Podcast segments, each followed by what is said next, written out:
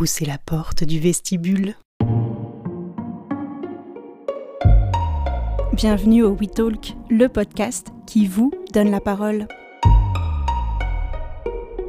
En septembre dernier, nous étions à la Cité Fertile à Pantin et nous avons rencontré les spectatrices du WeToo Festival. Dans le tipi, au frais, au calme, installés dos à dos, nous leur avons demandé en quoi le féminisme influe-t-il sur nos sexualités.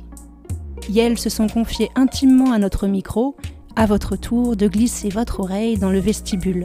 Et vous aussi, vous pouvez prendre la parole en nous écrivant contact at levestibule.org et sur nos réseaux sociaux.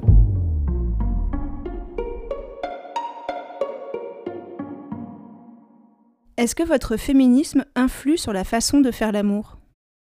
Oui, sans, sans me le dire, sans le reconnaître, euh, sans, le, hum, sans que ça soit forcément visible, ça a une réelle influence déjà dans le choix du conjoint ou de la conjointe ou du partenaire hein, ou de la partenaire.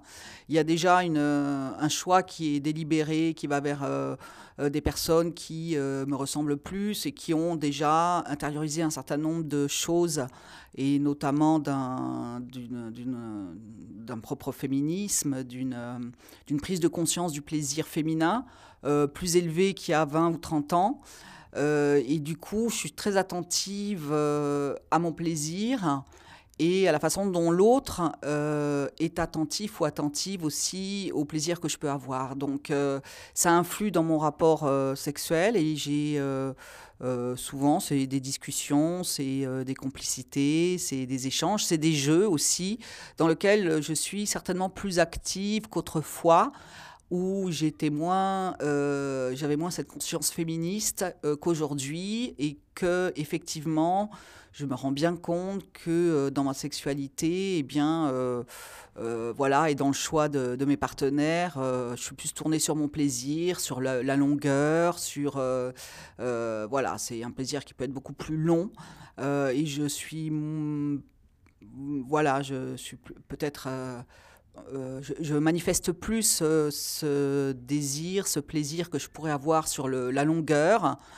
euh, j'aurais tendance à, faire remarquer euh, à mon conjoint, c'est un homme qui euh, prend l'habitude d'avoir qu'un, je sais pas, une érection et qu'après il s'endorme, c'est des choses que je ne vis pas très bien aujourd'hui, alors qu'autrefois, je me questionnais pas trop dessus. Aujourd'hui, j'ai tendance à faire durer le plaisir.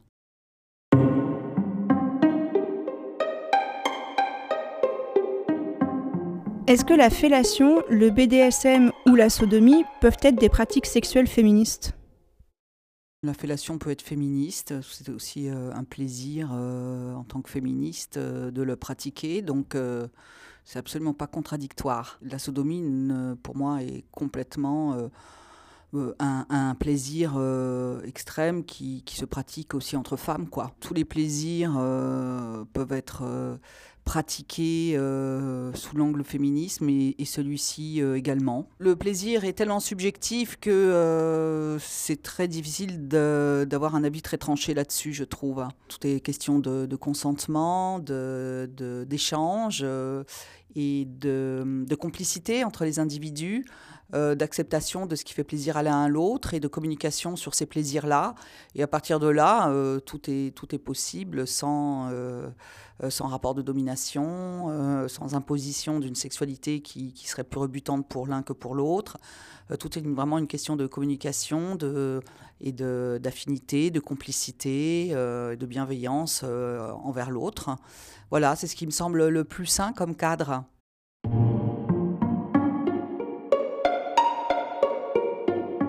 C'était Le We Talk, un podcast proposé par Le Vestibule. Suivez-nous sur les réseaux sociaux, likez, partagez, commentez, la porte est ouverte, entrez sans frapper.